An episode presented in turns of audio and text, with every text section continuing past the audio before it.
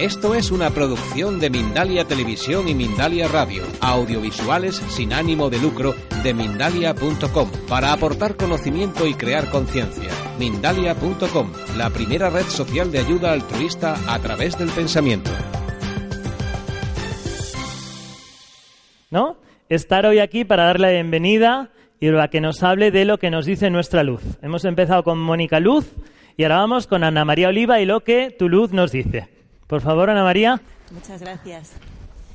Eh, bueno, pues eh, voy a empezar esta ponencia explicándoles un poquito que estamos en este momento mágico de la historia en el que no sabemos muy bien si estamos arriba, si estamos abajo, si subimos, si dónde es que estamos. Yo creo que no debo ser la única en esta sala que siente que toda su vida se le pone patas arriba cada mes y medio más o menos o cada dos meses, que los desafíos son continuos y constantes y que hay que hacer ese ejercicio de flexibilidad en todo momento también para mantenerse un poquito centrados y un poquito en pie. Yo creo que los momentos que estamos ahora son muy mágicos porque están llegando muchas informaciones diferentes, estamos empezando a entender la vida de una manera distinta. Claro que eso no siempre es fácil de encajar. Entonces, eh, como dice el refrán, cada uno cuenta la feria según le ha ido en ella. Hay gente que te describe la realidad como que están en un mar oscuro, en un mar lúgubre, nadando sin ver absolutamente nada, y hay gente que vuela libre por el cielo. Y yo muchas veces me he preguntado a mí misma, ¿Por qué es tan fácil sufrir y es tan difícil ser feliz? ¿Por qué un pensamiento negativo tiende a perpetuarse en mi mente mientras que un pensamiento positivo parece que enseguida se desvanece? ¿no? ¿Cómo es posible que el ser humano haya sido capaz de hacer aterrizar una sonda arriba de un asteroide o arriba de un cometa y no haya sido capaz todavía muchas personas de llegar a su propio corazón, de poder expresar lo que sienten. ¿Cómo es posible que llevemos tanto adelanto en algunas cuestiones y, y a veces pues tan poco adelanto, por no decir tanto retraso en, otros temas, ¿no? Y desde luego que yo en este momento elijo que no quiero nadar más en un mar oscuro, elijo que quiero desplegar mis alas y volar bajo el sol. Pero claro, la gran pregunta es ¿y cómo hago eso? ¿Cómo hacemos? ¿Cómo conseguimos salir de esa oscuridad hacia la luz? Y les voy a empezar planteando una pregunta. Una pregunta muy sencilla, muy obvia. ¿El cuadrado A y el cuadrado B son del mismo color? No. Obviamente, el cuadrado A es, digámosle, negro y el cuadrado B, digámosle, blanco, ¿no? Mi mente entiende que esto es una especie de tablero de ajedrez que va una cuadrícula blanca, una negra, una blanca, una negra, ¿cierto? No estoy diciendo nada raro, ¿verdad? Vale. Vamos a ver qué ocurre si yo a mi mente le quito las referencias. Entonces, esta imagen se queda aquí fija. Yo lo único que voy a hacer es ir poniendo etiquetas. Voy quitando referencias.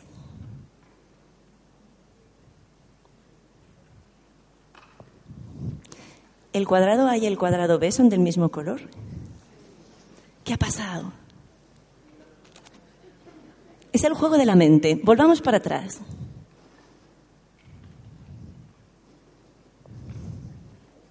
Y volvamos para adelante. Esta mañana hemos estado hablando de las creencias, ¿no? El doctor Lipton nos estaba hablando mucho de, cómo nuestras creencias nos marcan la manera en la que nuestra propia biología se va a comportar, desde luego la manera en la que somos capaces de ver la realidad.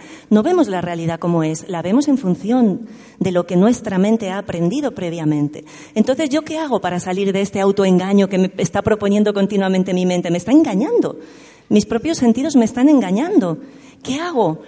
¿Realmente son iguales o realmente son diferentes? ¿Cuál es la verdad? Pues cuando no tengo herramientas en mi propio cuerpo para poder llegar a esa respuesta, lo que hago es utilizar una tecnología que sea objetiva y que me permita realmente ver este qué color es. Y entonces me voy a un programita muy sencillo de dibujo que me dice el código hexadecimal de cada uno de los colores. Y le digo, vamos a ver, pincho aquí, selecciono el rectángulo y le digo, dime qué código tiene este color. Y le pongo el código y me dice que es el número 787878. Bueno, y ahora le voy a preguntar, voy a seleccionar este cuadradito de aquí, un trocito ahí, le voy a preguntar qué color es. ¿Cuántos de ustedes piensan que va a salir el 787878? Vamos a verlo. Sale. Allá donde mis sentidos aparentemente no llegan, allá donde yo no soy capaz de ver más allá porque mi propia mente me limita, a veces, a veces, alguna tecnología nos puede resultar útil. Y eso tiene mucho que ver con el trabajo que yo hago, pero para saber cómo nuestra propia mente nos engaña, o cómo nuestra propia mente tiene sus creencias que determinan la manera en la que vemos la realidad, tenemos que ver de dónde venimos, cuáles son las creencias imperantes. Yo sé que de esto hemos estado hablando en la mañana, voy a hacer un repaso muy rápido. Venimos de un paradigma científico que se basa en lo que llamamos las leyes de Newton. Tampoco es que haya estado vigente tanto tiempo, le ponemos de vida 200 años, como mucho 300 no llega, pero en este paradigma lo que ocurre es que en la física nos han enseñado en el colegio a poner un eje de coordenadas, un punto cero cero a partir del cual medimos. Entonces nosotros es como que partimos de un punto que es fijo, que es inmutable, y a partir de ahí valoramos que algo es verdadero o algo es falso, algo se mueve o algo está quieto. Entendemos que las cosas son objetivas y buscamos siempre la objetividad. Es una ciencia que se basa mucho en la cantidad y que es por encima de todo piensa que las cosas son independientes y están separadas. Claro, cuando yo eso lo aplico a diferentes ámbitos, sea el de la salud, sea el de la educación, cualquiera que sea, me encuentro pues con un paradigma médico que se basa en que el cuerpo es una máquina perfecta de precisión suiza a la cual si a mí me falla un órgano lo sustituyo o le sustituyo la función desde fuera. Me tomo unas pastillitas, me pongo una bomba de insulina, se me rompe una cadera, me pongo una prótesis. Y eso ha permitido una gran mejora en la calidad de vida, desde luego. Lo que pasa es que nos sigue llevando a un a una fragmentación, a una separación del, del, ser humano, a no entender al ser humano con toda su integridad. Para continuar un poquito con el hilo de esta mañana, pues en biología este paradigma nos llevó a pensar que la vida era una cuestión de la supervivencia del más fuerte. Esto es como una guerra de robots biológicos en las que solo sobrevive el que es más fuerte y todo viene determinado por la genética. No, voy a insistir en esto porque ya hemos estado hablando esta mañana sobre ello. Pero tengamos en cuenta que hace 90 años que hubo una serie de científicos que se reunieron y dijeron, la realidad se puede empezar a expresar de otra manera. Y aquí hago un pequeño paréntesis. La ciencia se preocupa de proponer modelos. La ciencia no genera dogmas. Hay personas científicas que son dogmáticas, también hay futbolistas dogmáticos y políticos dogmáticos, pero la ciencia, desde la humildad de la ignorancia, dice, esto no sé cómo funciona, como no sé cómo funciona, voy a proponer una hipótesis, hago un experimento y confirmo si eso es así o no. Y te propone un modelo que te permita explicar e incluso predecir la realidad. Pero son modelos. Durante un tiempo hemos estado con uno y aquí aparecen unas personas y nos proponen otro modelo. Pero un modelo no es lo mismo que la realidad. Es una aproximación que tenemos. Entonces, de ninguna manera, jamás, ninguna teoría científica debería proponerse como un dogma de fe. Lo digo porque estamos en un momento en el que basta que te digan que algo no es científico para que directamente te desacrediten y luego van a entender por qué les estoy diciendo esto. Entonces, en este modelo, en este paradigma energético, resulta que todo cambia. Ahí donde teníamos cosas objetivas, me dicen que el observador modifica la realidad y, por tanto, todo es objetivo. Ahí donde me decían que, que todos los objetos son separados, me dicen, en realidad, todos son campos de energía que están continuamente interactuando. Allá donde busco lo seguro, me encuentro con el principio de incertidumbre, cosa que nos molesta muchísimo a los seres humanos que nos digan que no podemos saberlo todo y que siempre tenemos que mantener ese margen de duda de las cosas, ¿no? Y por fin nos permite salir desde esa lucha de opuestos a la que estamos acostumbrados, que algo es blanco o negro, a darnos cuenta de que las cosas son complementarias y que uno más uno, como veíamos esta mañana con aquellas dos ondas, uno más uno puede ser dos o puede ser cero. Es decir, nunca las cosas son tan objetivas y tan claras. Obviamente eso en la salud, en la medida que lo vamos aplicando, ha permitido también crear otras disciplinas con nombres que todavía estamos un poquito en lucha, ¿no? No sabemos si llamarles medicinas alternativas, medicinas complementarias, ahí cada uno tiene su discurso, ¿qué hacemos con eso? A mí la que más me gusta es la, todo lo que se llame medicina preventiva, porque pienso que eso es lo de verdad, la medicina de verdad, la que se encarga de mantener la salud y no luchar contra la enfermedad. Y, por supuesto, pues ya terminando con el filo de la, de la biología, se ha descubierto que aquí no sobrevive el más fuerte, aquí sobrevive el que mejor coopera. Y como muy bien hemos visto esta mañana, el tema no es la genética, sino es el ambiente. No podemos separar el medio y la herencia. Bien, entonces tenemos un desafío al principio que es un desafío interesante, que es el tema del lenguaje. ¿Por qué? Porque estamos ante conceptos que los entendemos a medias, a medias, los explicamos bastante peor que a medias y no sabemos muy bien qué nombre ponerles. Si yo les digo que ayer por la noche estuve haciendo una meditación y que puse una música con una frecuencia muy alta, ustedes van a interpretar que les estoy diciendo que era una música pues probablemente muy suave, muy armónica, sanadora, espiritual incluso, ¿no? Su mente interpreta eso por el contexto que yo les estoy diciendo, pero en realidad si yo les digo que es una música de frecuencia muy alta, lo que les estoy diciendo es que es muy aguda, lo cual no tiene nada que ver con que sea ni armonizadora, ni espiritual, ni equilibrante. Simplemente es que hacemos la interpretación en función del lenguaje que conocemos cotidianamente. ¿no? Entonces, con el tema de la energía, de este marco teórico energético, nos ocurre exactamente lo mismo. Yo el otro día estaba en el parque con mis niños, tengo dos gemelitos preciosos de tres años que son para comérselos, absolutamente, y estaba en el parque con ellos jugando tan tranquila y normalmente otras mamás, pero ese día apareció un papá. Y resulta que aparece un papá y lo miro y digo, anda, digo, pero si eres Leo, un compañero mío de, de mi primera carrera, que fue ingeniero industrial que curiosamente tiene dos niños gemelos de tres años también. Así que en un momento nos juntamos una guardería allí mismo en el parque, ¿no? ¿Y qué tal, Leo? ¿Qué estás haciendo? Bueno, pues mira, yo estoy trabajando en la universidad ahora. Ah, sí, con fulanito en el departamento. Ah, qué bien, qué bien. ¿Y tú qué haces, Ana? Y digo, pues yo, yo investigo sobre el campo de energía humano. Y de repente entra en parálisis total y me dice, ¿pero qué estás diciendo? ¿Qué haces qué? Digo, yo investigo sobre el campo de energía humano, pero ay, Anita, ¿pero dónde te has ido a meter tú? ¿Pero dónde te has ido a meter tú? Tú que eras una promesa, que siempre sacabas buenas notas en la carrera, ¿cómo te has dejado perder hacia ese lado, no? Y entonces te dan ganas de decirle, vamos a ver, Piltrafilla, tú tienes estudios. ¿Qué, es, ¿Qué es para ti la energía? Entonces le pregunto, ¿qué es para ti la energía? No, pues yo entiendo eso del reiki y eso de, de, de, la luz y el aura y tal y cual. ¿no? Y digo, vale, vamos a ver. Y en ese momento pues estaban los niños en el parque. Digo, a ver, nosotros nos enseñaron en la carrera que la energía, por ejemplo, una manifestación podía ser la energía potencial que se convierte en cinética, etcétera. ¿Ves al niño columpiándose? Sí. ¿Vale? Y si piensas de energía alrededor de la energía eh, en un tema biológico, pues entiendes que tiene que ver con el ATP, que es la molécula que dicen que sirve para generar energía en las células, ¿no? O sea, yo no te estoy hablando de nada raro.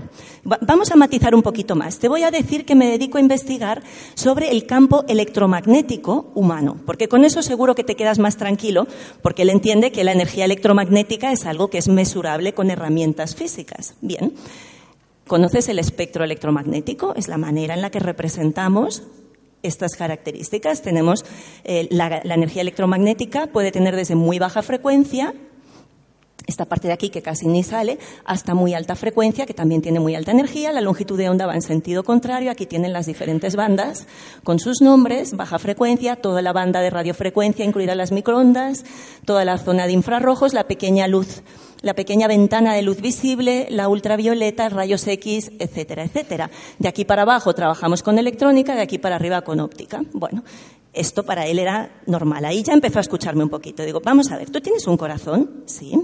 ¿Y tu corazón late, verdad? Sí. ¿A qué, más o menos a qué frecuencia? Un hercio. Bueno, eso es muy baja frecuencia. Es tan baja que no me sale en este gráfico. Bien. No te da alergia, ¿verdad? Pensar que tu corazón emite una frecuencia de un hercio. No. Vale.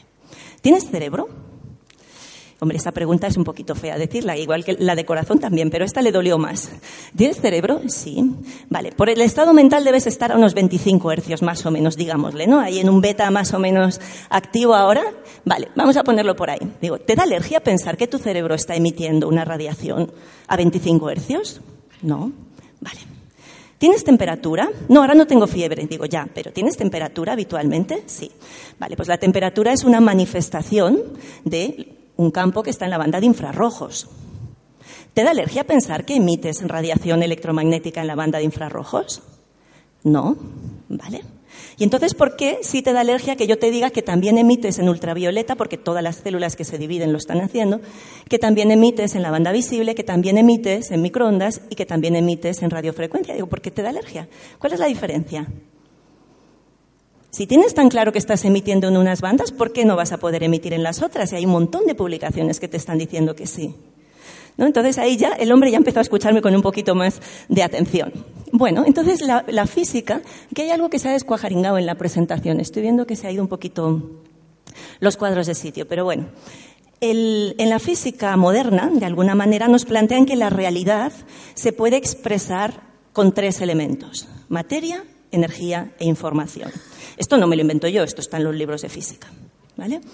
Entonces, el cuerpo humano, o sea, el ser humano también se puede explicar toda la realidad, todo lo que existe. Cualquier objeto, cualquier ser vivo tiene esos tres niveles, materia, energía e información. El gran desafío que tenemos en este momento es entender que esos tres niveles no son tres cosas separadas, no son tres propiedades o uno se convierte en el otro, sino que son tres maneras de ver exactamente la misma realidad.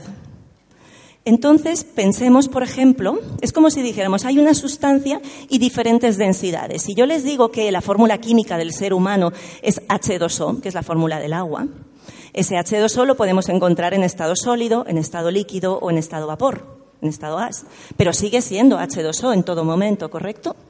Bien, pues nosotros en esos niveles que tiene el hombre, de alguna manera es lo mismo. Otro ejemplo, un piano. Un piano tiene la misma información todo el rato, do, re, mi, fa, sol, la, si, que se repite por octavas, cada vez más agudas. Tenemos una octava baja y exactamente la misma información, un armónico superior, la octava superior. Entonces podríamos decir de alguna manera que esa octava baja podría ser la parte del cuerpo físico, que la octava intermedia podría ser el cuerpo emocional, que la octava siguiente podía ser el cuerpo mental, y por qué no poner otra octava que fuera espiritual, ahí ya depende de los sistemas de creencias de cada uno. Pero también está claro que dentro de la densidad más baja, que sería la, la octava física, también hay densidades diferentes. El cuerpo tiene densidades diferentes, tiene huesos, que son muy densos, tiene grasa, que es gelatinosa, tiene sangre, que es líquida. ¿sí? Nuestra mente también tiene densidades diferentes. Tenemos el subconsciente, que es bastante más denso. Luego tenemos una mente sintética, una mente analítica, una mente intuitiva y la conciencia, que para mí sigue siendo la parte más sutil de la mente, la que me permite darme cuenta de quién soy. Me permite darme cuenta de quién soy, no es quién soy me permite darme cuenta. Entonces, para mí es muy importante mantener siempre, que yo digo que es el gran desafío que tenemos en este momento, entender que no estamos hablando de cosas diferentes. No podemos separar entre los diferentes niveles de la realidad, porque es la misma sustancia expresada de maneras diferentes con diferentes densidades. Pero ya no cabe decir que el cuerpo físico va por un lado, que la parte emocional va por otra y que la parte mental va por otra. Eso ya lo vamos teniendo muy claro. La, incluso la medicina occidental empieza a generar esas palabras tan bonitas de endocrino inmunología, ¿no? que te va diciendo todos los sistemas están relacionados. Desde luego las medicinas orientales siempre lo han entendido, que era así, que no se podía separar una cosa de la otra. Pero aquí la gran pregunta, precisamente porque estamos en este, en este desafío de mantener una visión integrada, es decir, yo de qué parte de todo eso soy consciente o con qué me estoy identificando más. Hay gente que se identifica con, con solo su cuerpo físico y viven solo en función de las necesidades físicas. Otros solo se identifican con su propia mente y viven al margen incluso de su, de su propio cuerpo físico, de las necesidades que puedan tener. Cada uno se identifica más con una cosa con la otra, pero al final aquello con lo que yo me identifico Ah, bueno, esto me lo había saltado, perdón. Aquello con lo que yo me identifico tiene que ver con lo que yo estoy percibiendo de mí mismo y, por tanto, con la conciencia que yo tengo.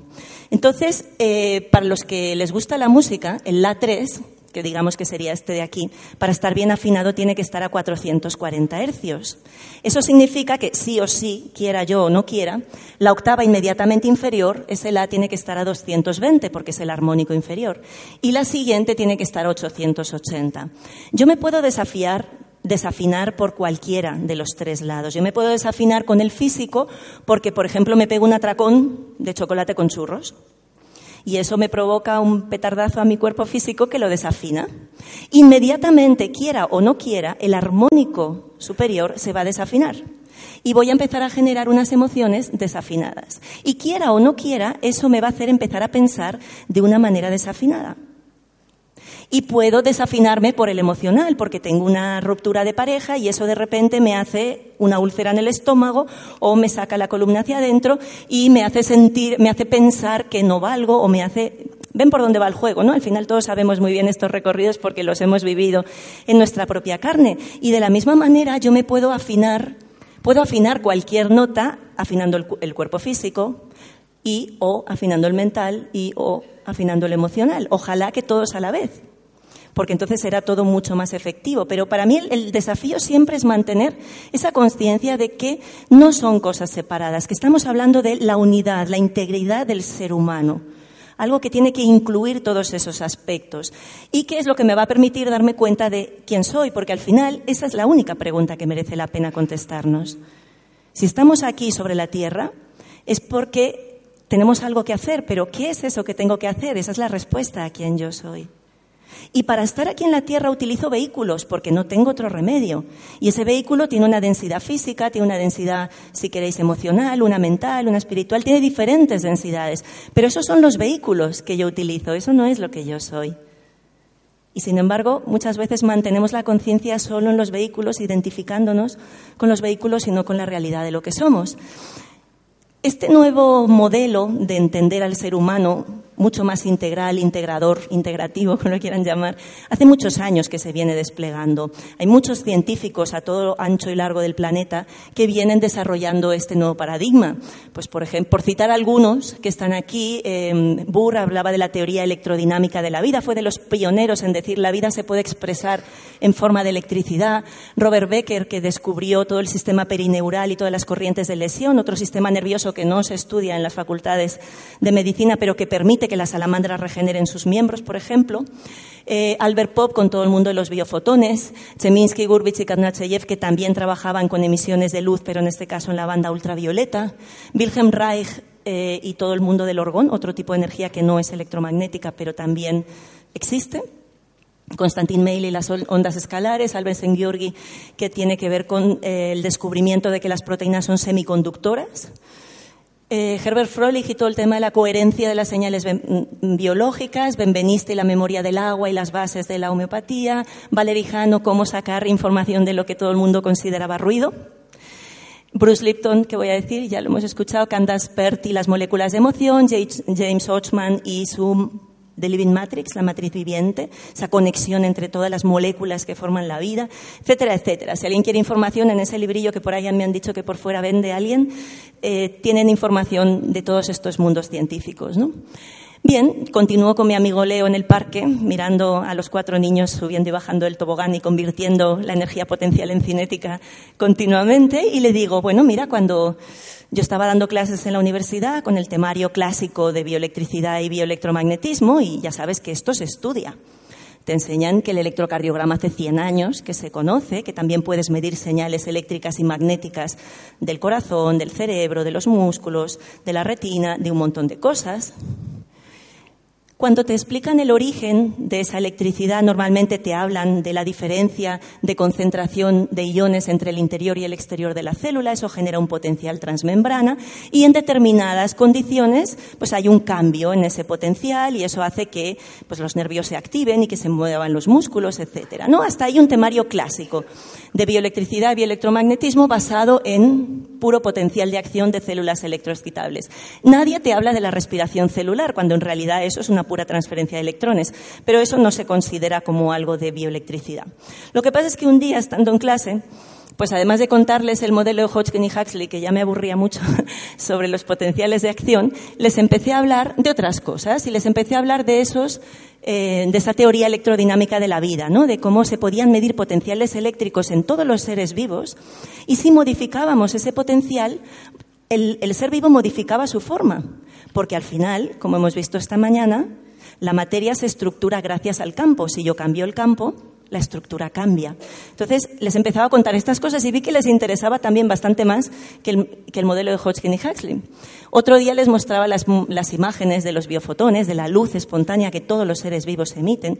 Otro día les hablaba de los microtúbulos. Y los microtúbulos, permítanme que les haga un pequeño paréntesis porque me fascinan. Me fascinan los microtúbulos, que son unas estructuras muy pequeñitas que tenemos en el citoesqueleto, en el esqueleto que mantiene la forma de las células. Y me fascinan porque creo que son bastante ese eslabón perdido que nos permite encontrar la relación entre la materia, la energía y la información. Son unos tubitos por los que, que hacen como de guía de ondas para la luz. Pero tienen muchas funciones. A nivel físico, por ejemplo, son los que se encargan de todo el tema de la mitosis celular. Ellos son claves en todo el proceso esto. A nivel de, eh, energía, resulta que cuando en la mitocondria se produce la molécula de ATP, solo el 50% de la energía se utiliza para fabricar este, esta molécula. El otro 50% de la energía se eh, se expande, se, sale hacia afuera, se emite, eso no me salía la palabra, se emite. ¿Y quién lo recibe? Los que están al lado, que son los microtúbulos, y eso les produce una vibración muy concreta, con una radiación electromagnética en la banda de gigahercios muy poderosa y muy potente. Y además los microtúbulos son los que se encargan de mantener la estructura física, la forma de la, de la célula. ¿no? Pero resulta que también hay teorías, como esta de Hameroff, que eh, de alguna manera van a apuntar que la conciencia se puede llegar a explicar en forma de la coherencia que tienen los biofotones cuando atraviesan los microtúbulos de las neuronas. Entonces, por eso a mí me gustan los microtúbulos, porque es como ese eslabón perdido que nos empieza a dar la clave para poder relacionar ese mundo sutil, ese mundo consciente con el mundo físico, con el mundo electromagnético. ¿no? Bien, entonces eh, yo me dedico a trabajar sobre, eso ya le quedó claro a Leo, que me dedico a trabajar, a investigar sobre el campo energético de las personas, lo que llamamos el biocampo. Y la primera cosa que nos encontramos con ese biocampo es que, por definición, un campo no tiene límite. Por definición. Esta mañana cuando veíamos lo que le ocurría a las limaduras de hierro, con ese papel, veíamos que se adaptaban, se ponían en función de las líneas de campo que generaba el imán. Pero en realidad no había un filo que dijera, esta es la piel del campo y aquí termina. Claro, si yo me percibo a mí misma como campo y no como cuerpo, si yo me veo en esa dualidad onda-partícula desde la onda y no desde la partícula, entiendo que no tengo límite. Yo no termino donde termina mi piel. Simplemente no termino. Y si yo no termino en ningún lugar, y ninguno de ustedes termina en, ningún lugar, ¿cuál es la diferencia entre tú y yo? ¿Dónde acabo yo y empieza el mundo? En ningún sitio, porque estamos todos perfectamente y continuamente entrelazados. Estamos continuamente intercambiando información por superposición, por resonancia, que son los dos fenómenos básicos. Pero eso es muy importante, porque cuando entiendo que yo no termino en ningún lugar, cuando entiendo que yo simplemente me voy amortiguando, mi información se va amortiguando con la distancia, es obvio que todo lo que hay y que yo considero fuera, porque mi órgano perceptual de la visión me hace pensar que eso está fuera, en realidad no está fuera de mí, porque todos ustedes ahora mismo están dentro de mi campo energético, exactamente igual. Quizás el que está más lejos pues le afecto menos, quizás los que están más cerca les afecto más, pero en realidad estamos todos perfectamente entrelazados. Entonces, ¿dónde están las diferencias? ¿Cómo pensar que yo estoy aislado y que no me afectan las cosas? ¿Cómo pensar que a mí no me afecta lo que ocurre en otro lugar del planeta, que no me afecta lo que está ocurriendo en, en el Sol? Que no me afecten las llamadas solares, que no me afecte un teléfono móvil, que no me afecte la tristeza de mi vecino. ¿Cómo pensar que eso es posible? Es imposible. Nos afecta absolutamente todo, porque, todos, porque nadie termina en, en ningún lugar. Estamos todos como una sopa, absolutamente mezclados. Otra cosa muy interesante de este campo energético es que es holográfico. Eso significa que la información del todo está en cada una de las partes. Eso significa que, cogiendo una única célula, yo puedo clonar a un individuo entero la oveja Dolly, ¿no? Bien conocida por todos. Eso significa que yo le puedo mirar el iris de una persona y saber cómo está todo su cuerpo, o mirar unos puntos, unas yemas de los dedos y también saber cómo está el organismo entero, porque la información del todo está en cada una de las partes. Y otra cosa muy interesante es que este campo energético tiene una información que puede ser muy valiosa, sobre todo a nivel de predecir qué es lo que está ocurriendo en nuestra salud que es un poquito a lo que yo me, a lo que yo me dedico. Entonces, cuando nosotros estudiamos desde la tecnología este campo energético, habitualmente la componente electromagnética, que es lo que podemos medir con herramientas físicas, yo lo que hago es olvidarme lo que pueda saber de fisiología, de fisiopatología, de anatomía. Simplemente tomo la señal biológica y la analizo de la misma manera que analizaría un teléfono móvil o cualquier otro dispositivo. Y cuando hago eso ocurren cosas muy interesantes. Tenemos, por ejemplo, el corazón. El corazón sabemos que tiene dos puntos de vista, o es una bomba, lo podemos ver como una bomba mecánica, y ver que tiene pues, una frecuencia, que tiene unas presiones, unos flujos. Puedo también verlo desde el punto de vista eléctrico y conocemos que hay que tener un patrón con una serie de segmentos que estadísticamente sabemos lo que tienen que medir para que el corazón esté funcionando adecuadamente. Pero si yo me olvido de todo esto y simplemente tomo la señal que sale de un electrocardiograma, la señal eléctrica dinámica de un corazón, y la analizo con una técnica de eh, procesado de señales, como es la densidad espectral de potencia o el análisis de Fourier, me encuentro con algo como esto, que puedo distinguir en una persona que está con, un, con una emoción de agradecimiento y la puedo ver totalmente diferente a cómo es esa densidad espectral de potencia de una persona que está enojada. Entonces, a mí esto ya me empieza a resultar interesante porque tomo un órgano, le aplico algo que es de em, ingeniería de telecomunicaciones y obtengo un resultado que tiene que ver con la psicología. Para mí eso es, empieza a ser interesante porque tiene que ver con la interdisciplinariedad también con la que trabajamos, ¿no? Bien, básicamente hay en física hay dos corrientes de medida. Una es hacer la medida directa y la otra es hacer medida indirecta por interacción. Dentro de lo que sería medida directa, nosotros podemos coger un voltímetro y mirar la diferencia de potencial. Podemos medir muchos, muchos teléfonos móviles tienen aplicaciones para medir el campo magnético, los Gauss, que hay en un determinado lugar. Podemos medir a través de la resistencia de la piel, por ejemplo, con la Prognos. Podemos medir eh, bioimpedancia, que no deja de ser también resistencia, pero en sentido complejo, con el IS Complex. Podemos medir la variabilidad de ritmo cardíaco, que nos permite también una valoración del estado físico de la persona. Podemos ver con una termografía de infrarrojos cómo está fisiológicamente esa persona. Tenemos muchas herramientas que nos permiten ver cómo está funcionando la persona. Y también puedo medir por interacción. Cuando a mí me hacen una radiografía, hay la interacción entre un campo electromagnético de muy alta energía ionizante junto con mi propio cuerpo. Y eso genera una imagen. Lo mismo cuando me hacen una resonancia magnética nuclear. Y lo mismo cuando yo utilizo la tecnología GDV, que más adelante les voy a presentar. Entonces, vamos a hacer ese pequeño recorrido a través de tres tecnologías que, digamos, de alguna manera sencilla. Una va más a la componente material, otra va más a la componente energética y otra más a la componente informacional, teniendo en cuenta que al final materia, energía e información son partes de lo mismo. Son diferentes enfoques, diferentes densidades de una única realidad. Entonces, esta es la primera.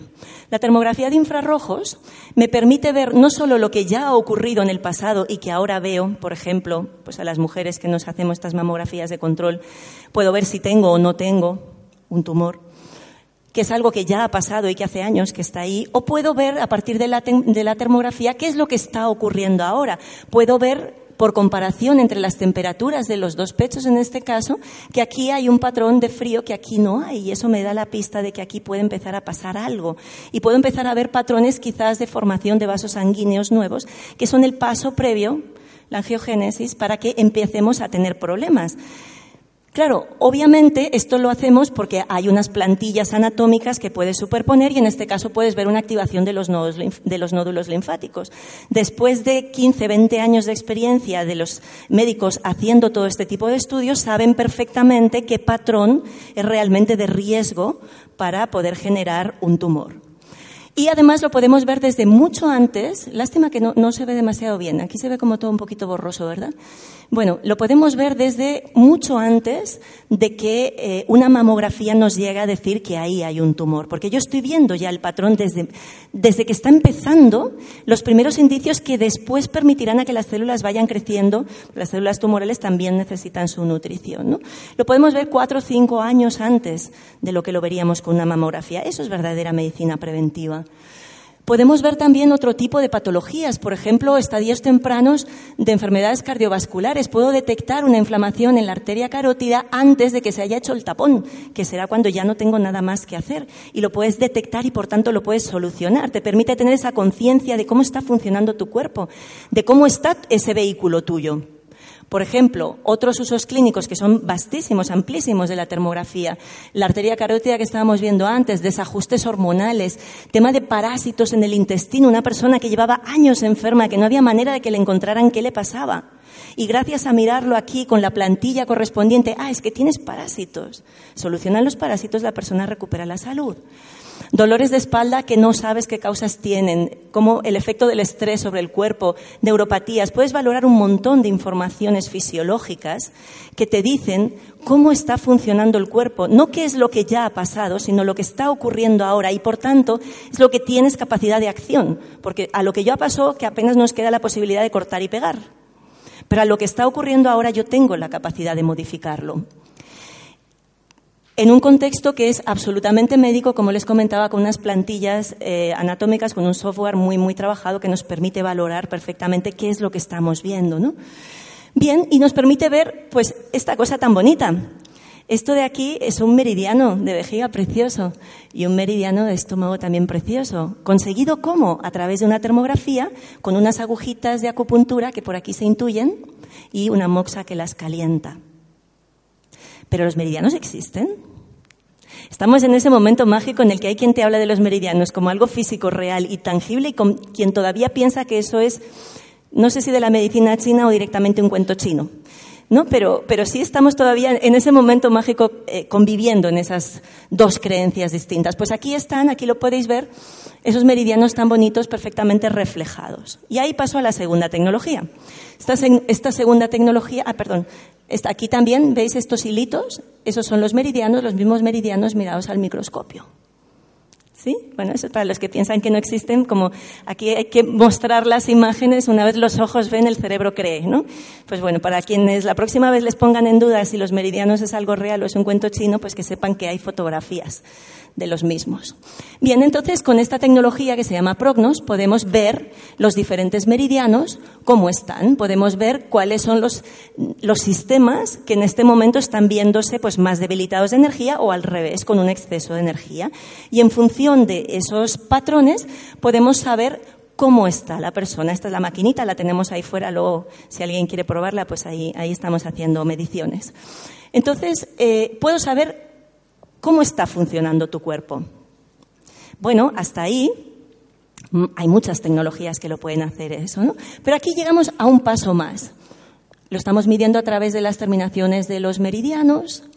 Cuando hablamos de meridiano, no estamos hablando solo de ese hilo, de alguna manera, que recorre nuestro cuerpo. Estamos hablando de órganos, estamos hablando de sistemas, estamos hablando de dientes, de vértebras, de emociones. Estamos hablando de un montón de cosas porque recordemos, son diferentes densidades de una única realidad. Y ahí lo dejamos que acabe, no se quede el meridiano a medias. y por ejemplo, aquí tienen la correlación entre meridianos, pulmón con el órgano, obviamente el pulmón, el sistema inmunológico y los dientes con la numeración habitual que utilizan los dentistas y los médicos para correlacionarlo. Es decir, cuando yo estoy viendo una información en un determinado lugar, lo estoy viendo también información de otras partes del cuerpo, porque al fin y al cabo ese es el principio holográfico de funcionamiento. Pero aquí viene la cosa interesante. Intenten seguir el punto negro. Cada vez que uno intenta seguir el punto negro, se le escapa. Te fijas en él, lo ves de costadito, pero cuando le quieres poner la atención se convierte en blanco otra vez. Y ese es el gran qué que tenemos con las tecnologías. Muchas nos permiten ver cómo estamos, pero muy poquitas nos permiten ver por qué estamos de esa manera. Y aunque esto no sea tecnología, mi garganta agradece un caramelito. Entonces, imaginaros que llega un paciente porque tiene alergia. Yo puedo tratarle el síntoma. Puedo quedarme con la información de esta persona tiene alergia, que es lo que está manifestando, es la, digamos, disfunción que estoy percibiendo. O puedo tirar del hilo, buscando ese punto negro, a ver dónde está, y darme cuenta que esa alergia resulta que la causa es un desajuste en el ecosistema, una desbiosis intestinal, que a su vez está provocada por parásitos. Obviamente, si tengo parásitos es porque mi sistema inmunológico, que mal se ve, no está funcionando adecuadamente. Y ese sistema inmunológico no está funcionando adecuadamente porque hay un problema en el meridiano de pulmón, que a su vez viene provocado porque esa persona ha vivido una tristeza y no ha sido capaz de integrarla. Entonces, claro, es muy diferente una aproximación a la salud que se basa en el puro síntoma que una aproximación a la salud que encuentra cuál es la causa real de lo que está ocurriendo detrás de ese síntoma. Pero cuidado, a la hora de hacer el tratamiento, hacer el trabajo sobre la persona, desde luego será más interesante si podemos ir resolviendo cada uno de los pasos que si simplemente nos quedamos con uno. Está claro que si solo me quedo con este síntoma voy a solucionar muy poco, pero ojalá y tengamos herramientas y estrategias para ir solucionando todo el resto de cosas, porque son niveles diferentes de mi propia realidad y tenemos acceso a todos ellos. Bien, entonces con este sistema yo puedo ver no solo qué te pasa, sino por qué. Y dentro de las 19 causas que podemos ver, hay algunas que tienen que ver con el ecosistema, con virus, eh, con hongos, con parásitos, con bacterias, hay otras que tienen que ver con geopatías y electrosmog, y eh, aunque no les parezca cada vez más, cada vez más las personas tienen esta barra roja increíblemente grande. Estamos sometidos a unas cargas de electricidad, de contaminación electromagnética tremenda. Bueno, tenemos también um, otros causantes, como pudieran ser cicatrices, tenemos causantes miasmas, tenemos eh, problemas mm, de chakras, problemas de emociones, problemas de núcleo cerebral, que es el único sistema que lo puede medir también. Bueno, tenemos un montón de causas, hasta 19 diferentes, en las que podemos entender qué es lo que está ocurriéndole a la persona. Y luego podemos testar también qué es lo que necesita esa persona para funcionar. ¿Vale? Y entonces vamos a la tercera tecnología con la que quería continuar este viaje. Esta tecnología quizás es la que algunos de ustedes me conocen más por el uso que yo hago de ella desde hace muchísimos años. Es la tecnología que se conoce como GDV, siglas en inglés del principio de funcionamiento, y que tiene un software que nos permite ver esa realidad energética de una forma bastante intuitiva, bastante fácil. ¿Qué podemos ver? Podemos hacer una foto a la persona y ver cómo estás a nivel funcional, fisiológico, a nivel psicoemocional. Podemos ver un antes y un después de una intervención terapéutica o no terapéutica, un antes y un después de bailar, podemos ver un antes y un después de cualquier cosa. Y también me permite analizar cómo las personas podemos influir en la materia, cómo la conciencia puede modificar la materia, cómo la energía de los lugares afecta a las personas y cómo las personas afectan a la energía de los lugares. Todo eso podemos medirlo. ¿A través de qué? En este caso, de los diez dedos, de las diez yemas de las manos. Y ahí lo que estamos mirando son patrones de energía. Cada uno de los dedos tiene relación con una serie de órganos y sistemas y lo que vemos son patrones. Hay patrones homogéneos o patrones no homogéneos. Y en función de si el anillo es continuo, si es discontinuo, si este perfil es suave o pincha, ah, si hay simetría arriba, abajo, izquierda, derecha, vamos obteniendo un montón de información sobre las cosas. Con la ventaja de que el campo de energía no miente. Los seres humanos mentimos como bellacos, pero la energía no. Yo puedo creerme, muchas veces porque me autoengaño, que ya he perdonado a una persona. Y resulta que el día que me la encuentro, como yo creo que ya la he perdonado, la sonrío muy amablemente. Hola, ¿cómo estás? ¿Qué tal? Bien, bien, bien. Y la otra persona percibe que detrás de esa sonrisa hay todavía mucho dolor o mucho rencor o mucho odio. Y eso tenemos experiencia todos de ello, ¿no? La energía no miente, nosotros nos autoengañamos mucho, pero la energía no. A mí alguien me puede decir que está estupendo y si yo le veo esta foto digo, pues de estupendo no tienes nada. Pero, al fin y al cabo, aunque no sepa mucho, de, de, esta imagen, sí que todos ustedes estarán de acuerdo conmigo que esta persona tiene mucho más energía y más compacta que la primera. No hace falta saber haber estudiado nada. Son imágenes que son muy intuitivas. Yo creo que van a, un nivel muy inconsciente de la persona. Como les decía, podemos ver el resultado de nuestra manera de vivir. Podemos ver cómo nos afectan las cosas. ¿Qué cosas? Cosas de fuera y cosas de dentro. Empiezo con las de fuera. Por ejemplo, la música.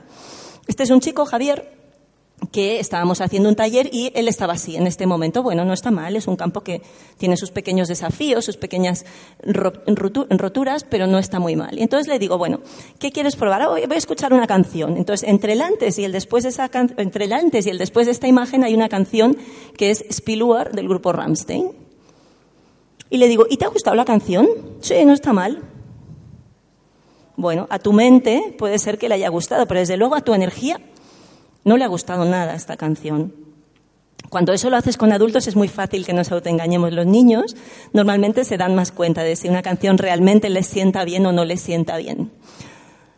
Esta es una imagen que mucha gente quiere ver, aunque a estas alturas ya tenemos suficiente información.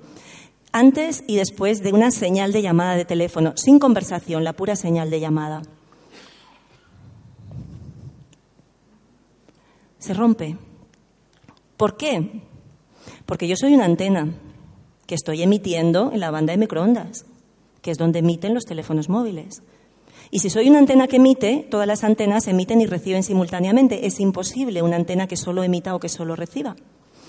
Entonces, siempre que yo estoy en contacto con un teléfono móvil, a mí me afecta electromagnéticamente mucho, mucho. Es un crimen, y lo digo así, sin más, que dejemos que los niños jueguen con los teléfonos móviles, porque ellos son muchísimo más vulnerables que los adultos, porque tienen más agua además, y porque tienen el sistema energético mucho más roto. Y estamos dejando a nuestros hijos jugar con iPhones, jugar con iPads conectados a Wi-Fi, estamos friéndolos en las escuelas a Wi-Fi. Hay diferentes iniciativas en diferentes lugares del mundo, incluido en España, en la que se está solicitando a los gobiernos que retiren las Wi-Fi de los colegios. Pero yo me doy cuenta que es que es insólito vas al parque y arriba del columpio te encuentras el cartel que pone wifi libre. ¿Y yo para qué quiero una wifi en el parque? Y te vas a la playa, yo que vivo en Barcelona, y te ponen wifi en la playa. Pero señor, que yo voy a la playa a bañarme, que no quiero wifi en la playa. ¿Qué desconocimiento hay? Tremendo. Tremendo. Justo ayer me estaban contando unos experimentos que habían hecho en los que estaban cogiendo eh, hormigas, una botella, abierta, o sea, como si fuera una botella de plástico que le cortas la parte de arriba, ponían las hormigas dentro y lo ponían al lado de una antena de telefonía. Y al cabo de menos de diez minutos las, las hormigas simplemente echaban humo porque se habían frito. Me parece increíble que con el nivel de desarrollo que tenemos en este momento en tecnológico, nadie se haya preocupado de hacer esas advertencias serias que estamos teniendo con el 4G y con el ojalá y no llegue nunca 5G, porque ahí sí que vamos a tener gravísimos problemas de salud. La gente que está viviendo cerca de antenas o en zonas donde hay mucha concentración de 4G, mucha concentración perdón, de wifi, están empezando a tener muchos problemas de salud y no saben por qué y no saben por qué, y es porque estamos absolutamente contaminados. Y nosotros podemos vernos a nosotros mismos solo como entidades electromagnéticas. ¿En qué cabeza cabe pensar que no me va a afectar un teléfono móvil? Claro que me afecta, me afecta infinitamente. Bueno, también me afecta mucho lo que digo y lo que escucho. Entonces, eh, yo este trabajo vengo haciéndolo hace muchos años y he hecho muchas intervenciones en escuelas, enseñando precisamente cómo las cosas nos afectan a nuestra salud, a nuestro propio campo de energía. Y en este caso estaba en una escuela con el típico niño que, que como profe de muchos años, tú lo ves y dices, si no puedes contra el enemigo, alíate con él. Entonces, como estaba ahí en primera fila, le digo, vente para acá, que te saco yo de voluntario. Le digo, a ver, Daniel, ¿qué quieres hacer? Este, este es Daniel tal y como está. Lado derecho de su cuerpo, cansado, lado izquierdo, medianamente bien. Lado izquierdo es la parte emocional, lado derecho la parte física. Le digo, ¿qué quieres hacer? Normalmente salen fuera a escuchar una canción. Y él me dice, no, yo quiero que salga fulanito y me insulte. Le digo, hombre, vamos a ver, estoy en el colegio de los jesuitas no me parece que el insulto sea la mejor opción pedagógica para hacer, pero bueno, pues háganlo, váyanse fuera y insúltense un rato, ¿no? Entonces ves cómo el amiguito de Daniel le insulta, pero es un insulto y una carcajada, porque no había ninguna intención detrás de ese insulto, ¿no? Pero curiosamente, cuando vuelve Daniel después de que lo insulten sin intención de insultarlo, resulta que este es el campo de Daniel, lado izquierdo del cuerpo, parte emocional totalmente rota. Antes de analizar estas imágenes les digo, bueno, por compensar, vete fuera y dile cosas bonitas ahora. Obviamente sin ninguna intención de decir cosas bonitas, era simplemente un juego para ellos, ¿no? Digo una palabra bonita y una carcajada, una palabra bonita y una carcajada. ¿Y qué pasa después? Que Daniel recupera continuamente, totalmente su campo energético. Entonces, claro, yo ya conocía los trabajos de Masaru, Emoto, me parecen preciosos y pedagógicos al 100%, de cómo todas las cosas son capaces de alterar la, materia, ¿no? Pero claro, cuando lo pruebas tú misma y lo estás probando años y años y años y vas viendo siempre ese poder que tienen tus propias palabras, dices, bueno, quizás que empiece a plantearme cómo estoy hablando. Luego, claro, aprendes que existe la programación neurolingüística que ya te estaba diciendo eso, que en función de tu lenguaje estás pudiendo modificar tus propias creencias, estás pudiendo modificar la manifestación de tus creencias sobre la realidad. Pero claro, yo lo veo porque esta es mi experiencia, esto es lo que yo conseguí ver, ¿no? Y dices, eh, quizás tiene sentido cuando le hablas a las personas como un poquito desde el corazón y no tanto desde la brusquedad, ¿no? Cuando yo viví en Latinoamérica y te reciben y hola cariño, ¿cómo has estado? Eh, mi amor, no sé qué, dices, qué maravilla que te hablen así, ¿no? O al menos algo en mí recibe eso, ¡boom! Y parece que mi campo energético se, se amplía. La imagen que muchas mamás quieren mostrarle a sus hijos. La partidita de la PlayStation, todo lo que controle tu tiempo, controla tu mente y normalmente te genera estrés. Bueno, el efecto de las personas que nos rodean, dos personas que no se conocen y dos personas con un vínculo afectivo. Ya veis que el campo energético que se crea es común o directamente se separan uno de los otros. Durante un tiempo hacíamos test de compatibilidad energética de pareja, pero dejé de hacerlo porque los efectos secundarios eran demasiado impactantes, no podía con ello. Viene un niño a consulta con su papá. Es que mi hijo tiene muchos problemas y fíjate, miramos, uy, qué horror, mira qué cola tiene aquí, mira qué cabeza, mira lo que le está pasando a mi hijo. Sí, ¿y qué cómo vamos a tratar a mi hijo? Digo, mira, ven, pon tú los deditos, ven, vamos a mirar, papá. ¿Qué hacemos, papá? Arreglarte a ti cuando tú estés bien, tu hijo estará estupendamente. ¿Sí? Siempre tendemos a tirar balones fuera. Pero en realidad el patrón de la cola es el patrón de su papá, el patrón de aquí es el patrón de su papá.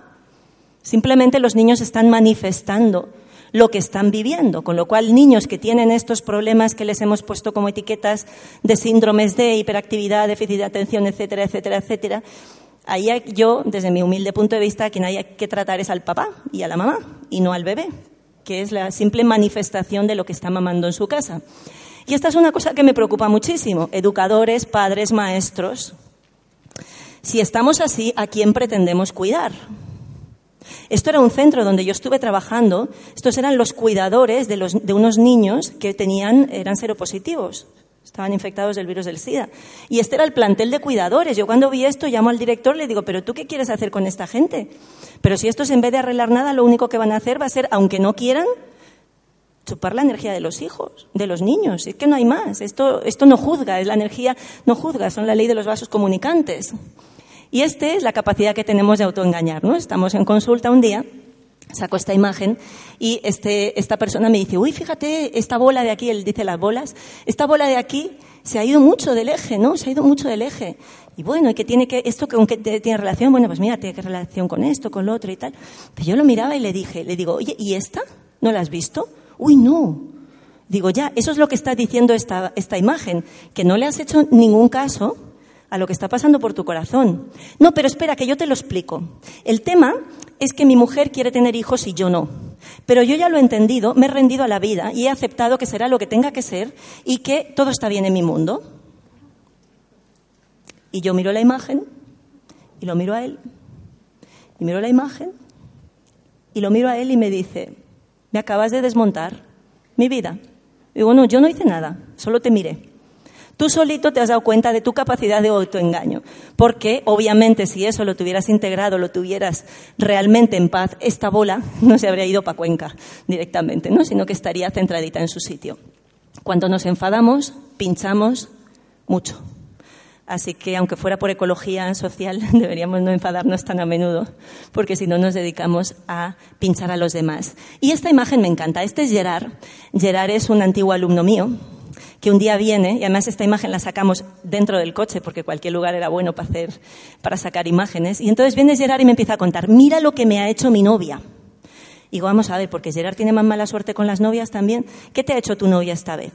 Y me empieza a contar que si en el Facebook había colgado una foto que sale en bikini, que no sé qué, que no sé cuántos. Bueno, al cabo de media hora de que me esté explicando todas las batallitas de su novia con el Facebook, le digo, bien, ahora ya sé lo que te ha hecho tu novia. Ahora quiero que tú veas lo que tú te haces a ti mismo cuando entras en bucle de pensamiento, cuando te obsesionas con un pensamiento negativo, porque lo único que haces es destruirte a ti mismo. Entonces, de todas las imágenes que yo he podido sacar a lo largo de estos 11 años que llevo trabajando con esta tecnología, les diré que la más dramática es esta. La más dramática es el poder de mi propia mente sobre mi cuerpo. Entonces, si en algo hay que invertir tiempo, dinero, esfuerzo y de todo, es en aprender a manejar ese vehículo que se llama cuerpo mental. Es aprender a entender cómo funciona mi mente y ponerla a mi servicio y no que ella vaya a su bola. Es hacer que trabaje para mí, y no yo estar siempre en función de lo que mi mente vaya divagando y encima me creo que mis pensamientos son míos, cuando en realidad no lo son, simplemente los estoy captando en función del dial que tenga. Entonces, para mí esta es la imagen más bonita y es la imagen eh, que más refleja lo que realmente donde realmente tendríamos que poner la intención o el foco, aprender a manejar nuestros vehículos, aprender a que yo no soy ese vehículo, pero ese vehículo a mí me sirve para saber quién soy. Claro, ¿qué vemos aquí? Un ojo. O el reflejo de un edificio en un ojo. Depende de cómo mire y de hasta dónde mire. Armonizar el campo energético es tan fácil como respirar. Voy a ir un poquito rápido porque ya me han avisado que andaba fuera de tiempo. Anclarse en la pasión esta me la voy a saltar, pero la energía de los lugares también nos afecta muchísimo a las personas. Los círculos de cosecha fuera y dentro de la cosecha, del círculo no tienen nada que ver la energía que hay. Y esto es un cilindro de titanio fijo, inmutable, que tiene su propio campo de energía. Cuando las personas empiezan a meditar en, en una ceremonia chamánica, la energía de ese cilindro cambia radicalmente. Nuestra propia conciencia es capaz de modificar la energía de los lugares, la energía de los objetos, y es capaz de modificar la materia. Y al final, todo lo que hacemos, todo lo que pensamos y todo lo que sentimos modifica la realidad que estamos creando y sobre todo todo llega. Estas son las imágenes del profesor Korotkov en las que un individuo A le envía un pensamiento amoroso a un individuo B que está a 8.000 kilómetros de distancia en otro laboratorio. Y ahí veis el paquete de energía de ese pensamiento que sale, aunque es un pensamiento del corazón, y llega al corazón del otro ser humano. Cuando a mí mi abuelita me decía, voy a rezar por ti porque sabía que estaba de exámenes, pues todo eso llega. Y cuando yo me preocupo excesivamente por alguien porque está enfermo, también le llega, pero no le llega lo bueno, le llega la preocupación, le llega aquello en lo que yo estoy centrado. Absolutamente todo lo que nosotros pensamos llega.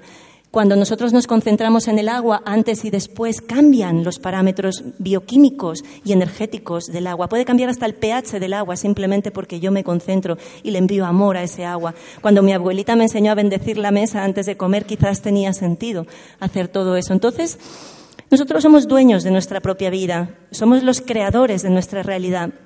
Pero para eso me tengo que tragar ese sapo verde y peludo que significa que yo soy responsable de lo que ocurre en mi vida. Yo soy responsable de lo que hago con mi vida, soy responsable de cómo vivo, de lo que pienso, de lo que como, de los lugares donde voy, de las personas con las que me relaciono. En el momento en que yo asuma esa responsabilidad, también estoy asumiendo el poder y también me estoy dando cuenta que soy yo la que escribe mi propia vida, que soy yo la que decide si sigo nadando en un mar negro o decido volar por un cielo soleado. Y hasta aquí lo que les quería contar. Muchas gracias.